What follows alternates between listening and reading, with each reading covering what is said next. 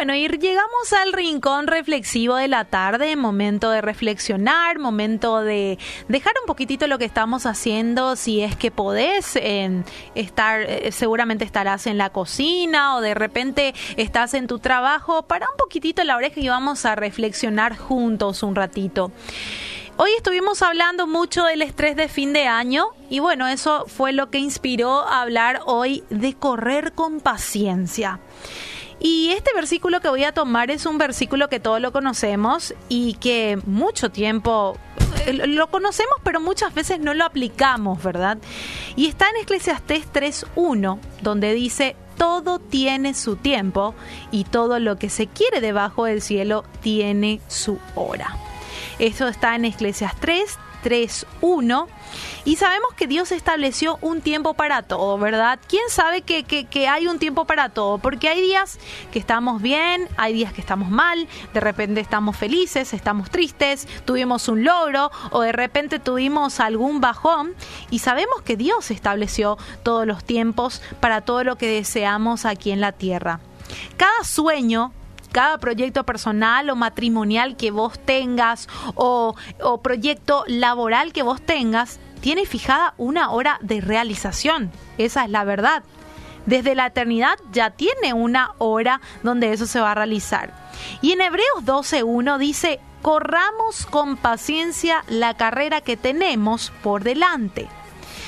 Y bueno, te digo que ir demasiado rápido puede ser peligroso, todos sabemos. Por eso pusimos el nombre El Radar a este programa, porque muchas veces necesitamos que, que, un radar ahí nos indique que tenemos que bajar la velocidad, que tenemos que ir un poquito más rápido o de repente detenernos, porque frente a un estilo de vida caracterizado por, por, por ser rápidos, por el ya, por el ahora, hoy surgen corrientes de pensamientos que reivindican la lentitud.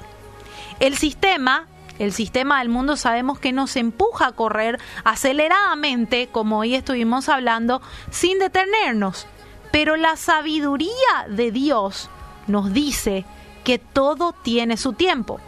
También existe ese famoso cuento de la liebre y la tortuga, ¿verdad? Y la verdad que eso es muy contrario a lo que nosotros los cristianos pensamos, ¿verdad? Pensamos que todo tiene su tiempo y por lo tanto Dios es el dueño del tiempo. Y eso se contradice a lo que dice la liebre la tortuga y la tortuga, que nos inspira a nosotros de repente a apurarnos. Y bueno, todos alguna vez habrán leído ese cuentito de la liebre y la tortuga. Y eso sigue vigente. Paciencia es la virtud que nos permite esperar, pero esperar con una buena actitud. Debemos optar siempre por lo perdurable que lo inmediato, porque sabemos lo que pasa con, pasa con lo inmediato. Sabemos que los procesos deben ser más importantes que los sucesos. Sabemos que el éxito no es una meta o una línea de llegada, sino es un viaje. Realmente es un viaje el éxito. Los logros son muy importantes, pero más es importante la manera en cómo obtenemos dichos logros. La vida no es una carrera de 100 metros llanos, sino que la vida es una maratón. La Biblia también dice que no nos cansemos de hacer el bien, porque a su debido tiempo vamos a cosechar si no nos damos por vencidos. Eso dice en Gálatas 6, 9. Y requiere de mucha paciencia enterrar una semilla, ¿verdad? Y esperar meses y meses sin ver una pequeña rama que sale de ahí de la tierra.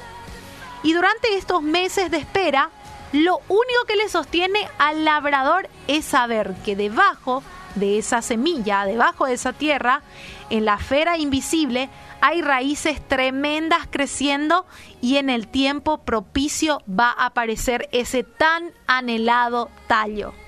Así que al labrador lo sostiene la convicción de que hizo lo correcto. Escucha bien, al labrador lo sostiene la convicción de que hizo lo correcto, no que brote de una vez aquello que sembró.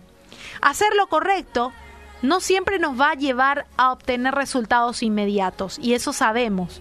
De hecho, muchas veces em, es como que se, se vuelve más lento todo cuando hacemos lo correcto.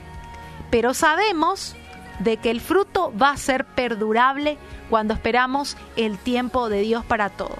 Así que hoy es tiempo de que empieces a reflexionar en qué te estás apurando. ¿En qué te estás afanando? ¿Qué es eso que no te permite poder disfrutar del proceso, poder disfrutar de los tiempos, poder disfrutar de la calidad de personas? Es tiempo de correr con paciencia esa carrera que tenemos por delante juntos juntos como matrimonio, juntos como compañeros de trabajo, juntos como madre a hija. Es tiempo de que corramos con paciencia. Así que hoy, mi querido oyente, mi querida oyente, es tiempo de que decidas a desarrollar esa virtud de paciencia que Dios ya te dio. Ora pidiendo ayuda al Espíritu Santo para que te ayude. Opta siempre por lo perdurable por encima de lo inmediato.